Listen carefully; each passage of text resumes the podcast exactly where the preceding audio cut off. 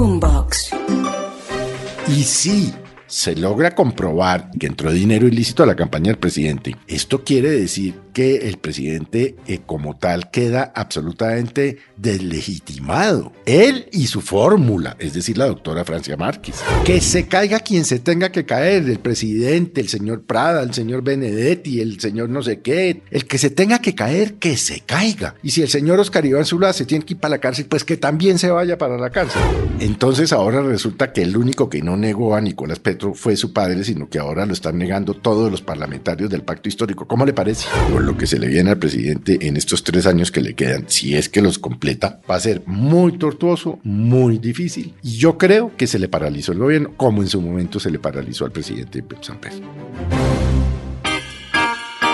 Aquí comienza el Zuletazo. Capítulo 2 del mismo novelón. Lo dijimos ayer y hay un nuevo capítulo porque efectivamente Nicolás Petro Burgos, el hijo mayor de Gustavo Petro, el presidente de Colombia, decidió hablar. Y lo que nadie calculaba en el país era que para la fiscalía en este escándalo estén relacionados 27 personajes, todos de la vida pública unos políticos, otros empresarios, unos de la familia presidencial, algunos particulares y una lista interminable de quienes aparecen mencionados en un escándalo, unos más involucrados que otros, pero al final el escándalo que tiene todo tipo de repercusiones políticas y también pues con la justicia. Es que la campaña Petro Presidente se financió con recursos ilegales y violó los topes de campaña permitidos por la ley, lo dice Nicolás Petro que le promete pruebas a la fiscalía. Acuérdese usted, María Camila, que ayer en el podcast dijimos que lo más probable era que Nicolás Petro hablara contra su padre, contra Verónica Alcaucer y contra las otras personas, incluido Armando Benedetti. Porque todas las declaraciones de eh, eh, Juan Fernando Petro, del abogado, etcétera, nos hacían presumir que esto podía pasar, pero no era fácilmente creíble. Pero fue una especulación que hicimos ayer en el Zuletazo. Pues se confirmó evidentemente lo que ya todos sabemos y es que eh, Nicolás Petro eh, habla contra su padre, contra Verónica, contra 27 personas más. En fin, es un lío muy complicado para el presidente. Ahora bien, el presidente anoche, yo creo, de, de manera destemplada salió a negar y mi hijo no dijo eso. Luego dijo usted si se quiere someter al verdugo, no sé qué. Ya hoy ya vimos un presidente un poco más mesurado en el sentido. Por el comunicado. Claro, nombra, eh, nombra un abogado y dice pues que irá a todas las instancias y todo lo que corresponde. Pero digamos, independientemente de las pruebas o no que pueda entregar Nicolás Petro a la fiscalía para conseguir este beneficio de, entre otras cosas, casa por cárcel, primero, y dos, una, obviamente una reducción enorme de la pena. Si no es eh, inmunidad total, porque se la pueden dar, ¿no? Si todo esto que dijo se comprueba. El hecho concreto es que la gobernabilidad del presidente Petro quedó en ceros. Le va a pasar exactamente lo mismo que en el año 94, los años 94-98 le pasaron al entonces presidente Ernesto Samper. Y es que duró cuatro años defendiéndose. Y esto es exactamente lo mismo que le va a pasar al presidente Petro, porque es que estamos viendo lo mismo que pasó en el proceso 8000, igualito. Las declaraciones, bueno, igualito no, porque en el proceso 8000 era el gerente de la campaña Fernando Botero. Es que aquí estamos hablando del hijo del mandatario, del primer, del presidente de la República, a quien, entre otras cosas, ahora resulta pues que era un infiltrado, que era un pícaro, que era un sinvergüenza. Todo esto que han venido a decir los parlamentarios del pacto y los que apoyan al presidente Petro.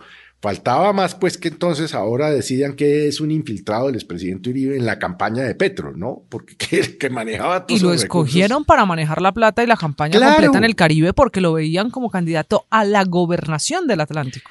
Claro, evidente. Ahora vuelvo y le digo, la credibilidad del gobierno quedó en ceros. Yo no sé cómo van a pasar esos proyectos de ley. El presidente se le van a ir los próximos tres años defendiéndose, porque este no es un proceso que dure dos meses o tres meses o cuatro meses. Esto se alarga y se alarga y se alarga. Y la comisión de acusaciones y que sí y que no, y que si es responsabilidad política, que si es responsabilidad penal, que si es penal entonces va a la Corte Suprema. En fin, esto es demoradísimo pero lo veíamos venir. Mire, cuando el presidente publicó hace tres días la foto con su hija Sofía, que comentamos aquí ayer, Sí. ¿no? Diciendo la solidaridad de la de la familia. Sofía te manda. No supimos si era un abrazo o un madrazo, pero pues porque el presidente no lo dijo. Se le olvidó la palabra abrazo, imagino. Se- Sí, por supuesto. Pero esto pone en una situación muy precaria al presidente de la República. Muy precaria. Y si se logra comprobar y existen las pruebas, como dice Nicolás Petro que las tiene, de que entró dinero ilícito a la campaña del presidente y que fuera de eso se volaron los topes, esto quiere decir que el presidente eh, como tal queda absolutamente deslegitimado. Él y su fórmula, es decir, la doctora Francia Márquez. Esto es muy difícil para el presidente. La verdad, además, es muy difícil para el país, porque esto se va llevando al país por delante. Entonces, aquí lo que podría pasar eventualmente, María Camila. Eso le iba a que- preguntar. Mire, muchos oyentes y muchos de nuestros seguidores Sí. del Zuletazo Felipe dicen, la gran pregunta que se hace, porque en Colombia no se habla de otra cosa que de este novelón, es, No, pues por supuesto. ¿se va a caer el presidente Felipe? Yo no, no, no creo que el presidente se caiga.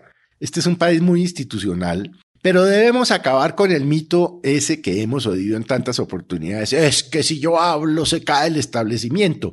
Pues que se caiga el establecimiento. Que se caiga quien se tenga que caer, el presidente, el señor Prada, el señor Benedetti, el señor no sé qué, todos los que mencionaron allí, la señora 27. Verónica, en fin, el que se tenga que caer, que se caiga.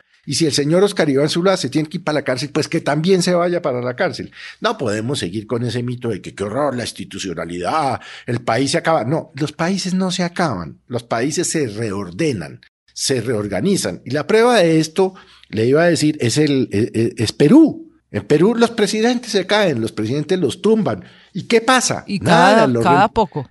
Lo reemplazan, pero el país económico, empresarial, industrial, el trabajador va por su lado y los políticos van por el otro. Y aquí finalmente, eh, eh, ¿cuál es el miedo de que el presidente de la República se caiga? Es que acabamos como Perú, es que acabamos. ¿Y qué? ¿Y qué? Entonces, para no acabar como Perú, vamos a dejar, si esto todo resulta probado, que quien recibió dineros del narcotráfico o dineros de fuentes ilícitas siga de presidente porque, ay, se nos cae el país. No, los países no se caen, se caen los gobernantes. Entonces hay que dejar un poco ese temor. Obviamente, vuelvo y le digo, esto no va a ser corto, esto va a ser largo y va a ser sumamente tortuoso para el presidente Petro. Claro, Felipe, ya que usted está hablando de tiempo, ¿sabe con qué coincide el escándalo? Que estamos empezando en Colombia un puente festivo y el lunes es 7 de agosto. Se cumple el primer año de Gustavo Petro en la Casa de Nariño con semejante escándalo y la palabra a la que nos vamos a tener que acostumbrar es FASAT. Ese es el nombre que le puso la fiscalía a ese Sí. gráfico tan viral donde están los 27 rostros. ¿Ya sabe qué significa? No, no, no, no, no he tenido tiempo de mirar, pero es algo así como entramado criminal o algo así. Sí, señor, esa palabra en español significa corrupción. Y por eso la escoge la Fiscalía para ponerle a este caso en la que hay 27 personajes de la vida pública ya mencionados, unos Felipe más, si me permite lo coloquial, encochinados que otros, unos más metidos en el problema que otros, pero de fondo muchos por dar explicaciones. Dice el presidente que ya escogió abogado en el comunicado de esta mañana y que dará las explicaciones, pero que él no lo supo. El hecho de que el presidente Gustavo Petro, si llega a confirmarse la llegada de dineros ilícitos a su campaña, no lo supiera, ¿le quita responsabilidad? No, no, porque es que esto cambió, esto cambió para las elecciones del 2018. Entonces no le quita responsabilidad y vuelvo y le digo, si se llega a comprobar que entraron dineros ilícitos y que se volaron los topes, simple y llanamente el presidente de la República se tiene que ir o lo tienen que sacar. No hay otra opción. Entonces, bueno, viene lo tortuoso, viene lo difícil y por supuesto no hay que preocuparse tanto si se cae o no se cae. Se va él y se va la doctora Francia, pues llega el presidente del Congreso y cita unas elecciones y salimos de esto. Es decir, pero eso no va a ser así porque Petro es, ante todo, batallador. Es decir, tan batallador que entregó a su hijo. Y su hijo, que no le lo quiso ver en la fiscalía porque fue a visitarlo y reveló el fiscal que no lo quiso Y ver. hoy, para, para terminar su letazo, entonces ahora resulta que el único que no negó a Nicolás Petro fue su padre, sino que ahora lo están negando todos los parlamentarios del pacto histórico. ¿Cómo le parece? Así ya, que no. porque hicieron campaña, pero que él era en el Atlántico, que era una cosa en la que había abusado del nombre del papá, que esa puede ser una hipótesis de quienes defienden al presidente. Bueno, pues ojalá puedan sustentarla porque, vuelvo y le digo, lo que se le viene al presidente en estos tres años que le quedan, si es que los completa, va a ser muy tortuoso, muy difícil. Y yo creo que se le paralizó el gobierno, como en su momento se le paralizó al presidente San Pedro. Este es el Zuletazo. Boombox.